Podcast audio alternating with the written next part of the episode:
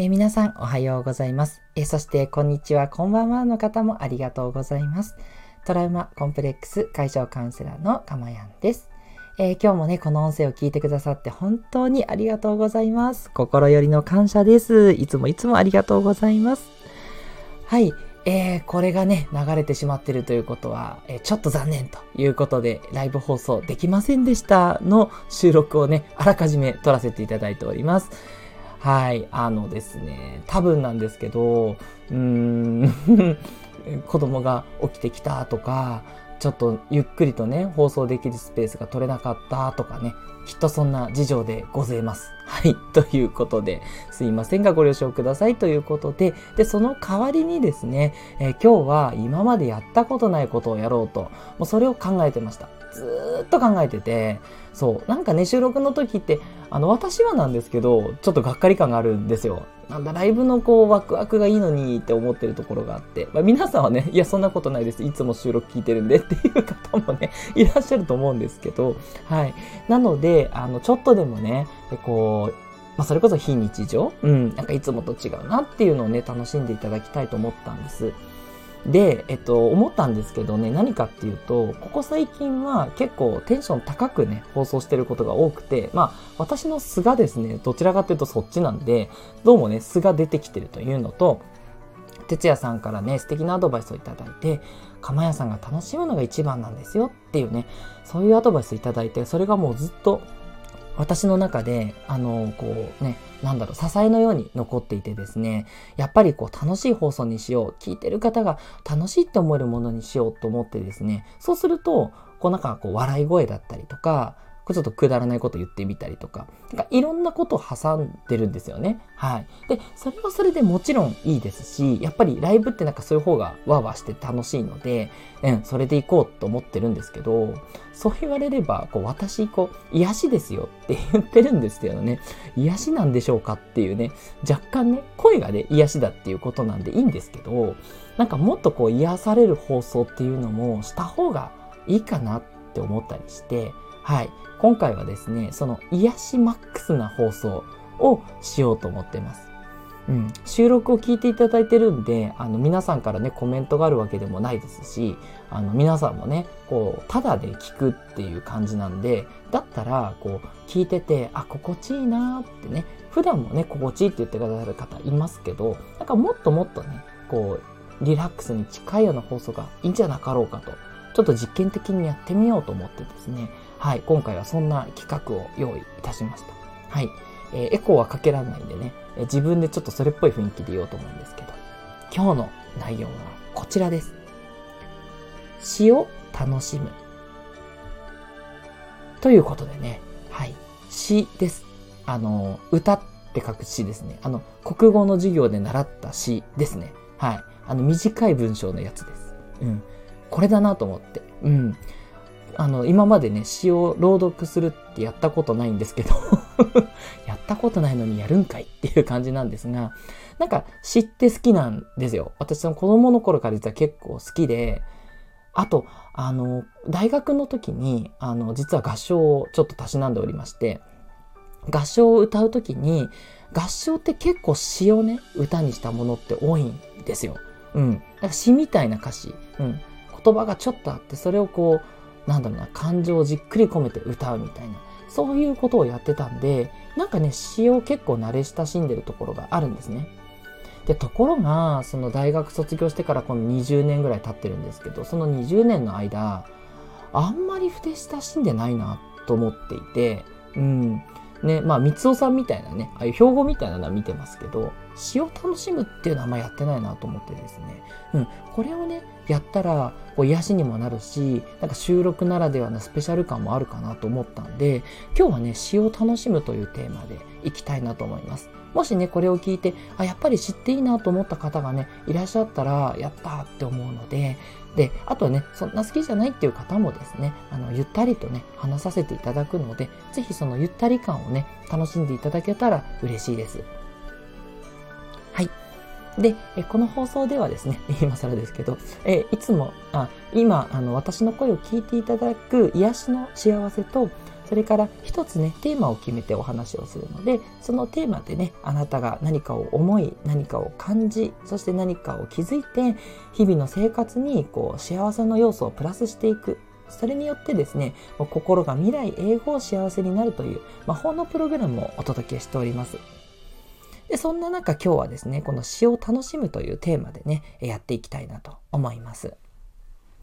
はい。で、詩っていうと、どんな方を思い浮かべますか？もうね、私はね、この方一択、一択かな？うん。あの、先ほど言ったね、歌を歌う時じゃなくて、いわゆる詩っていうことになると、もうこの方っていうのが私の中でスパンと出てくるんですね。で、それが、えっ、ー、と、谷川俊太郎さんになります。はい。まあね、もう国語で絶対読んだことあるんじゃないっていう感じの方ですけど、ね、いい詩がね、たくさんありますよね。で、そんな中で今日はですね、えっと、私がこう久しぶりにちょっと詩集をパラパラって見てて、あ、これだなっていうね、おすすめしたい。まあ、いつも私がちょっと話してる内容に近いなっていう内容をお伝えします。もちろん、あの、詩に対する解釈っていうのは様々あって、それは受け取る方が楽しめばいいものかなと私は思ってるんですね。なんで、当然あの詩に対する解説っていうことはしないんですけど、まあ、詩をこの後読ませていただいて、で、私なりの感想というか、それだけお伝えしてね、終わりにしたいなというふうに思っております。どうぞ、あと少しの時間ね、えー、一緒に詩を楽しんでいければと思います。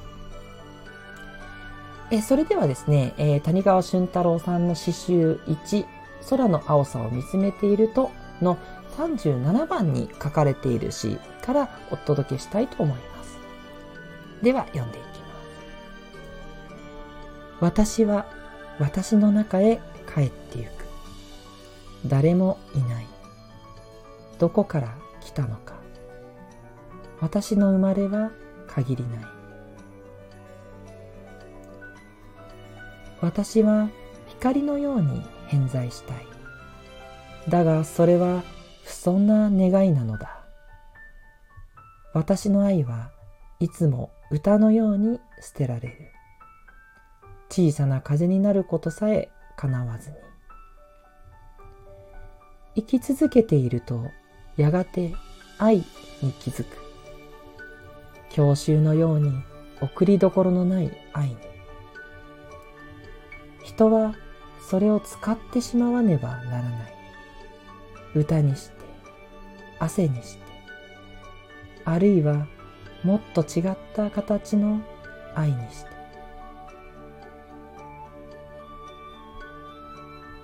ということでね以上でございます。いかがでしょうか。ねえこう愛がテーマっ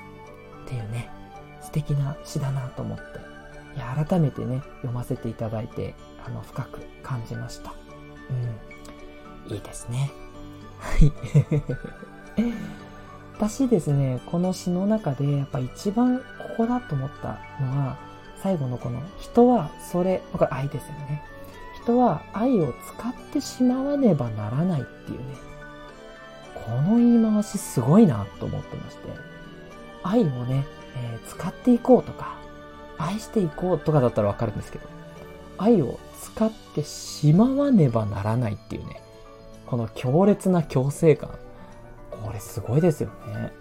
うん。そうだなって思いますけど、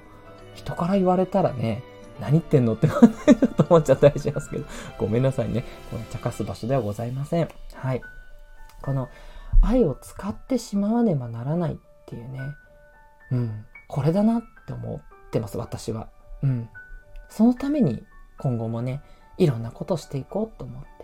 そう、歌にして、そうですね、時には歌を歌って、汗にして、はい、もう汗だくで日々やっております。もっと違った形の愛にして、ね、どんな愛の形があるんだろうと思って、いろんなことしていきたいななんて思いますね。はい。皆さんはね、この詩からどんなこと感じられたでしょうか？ね、もう、あの、正解はありません。ね、皆さんが感じられたこと、それが全てだし、それがこうこのね放送を聞いていただいた価値だと思いますのではい。ぜひぜひねあの今回はね全然コメントとかもいただかなくて大丈夫なので皆さんの中でじっくりとね噛みしめていただけたらいいんじゃないかなって思います。ただしなんですが良かったなっていう方はいいねをください。はい。あの、すいません。いいねが欲しいのではなくてですね、皆さんがどれだけ良かったと思ってるかを知りたいんですよ。はい。いつも言ってるんですけど。なんで、こういった詩を読むっていうのが良かったなっていう方だけね、いいねを押していただけるとすごく参考になりますので、どうぞよろしくお願いいたします。あ、もちろんね、サービスでいいねを押すっていうのは OK ですよ。はい。迷ったらいいねをお願いいたします。はい。ということでね、今日はね、詩を楽しむっていうね、いつもとね、違った角度からの癒しをお届けしてみました。ね。いや、こんな感じでね、あの、いろんなね、また企画的なものもやっていきたいと思ってますので、どうぞね、気になったものをね、聞いていただけたら嬉しいなと思います。それでは今日はこの辺りで、トラウマコンプレックス解消カウンセラーのかまやんでした。どうぞ今日も良い一日をお過ごしください。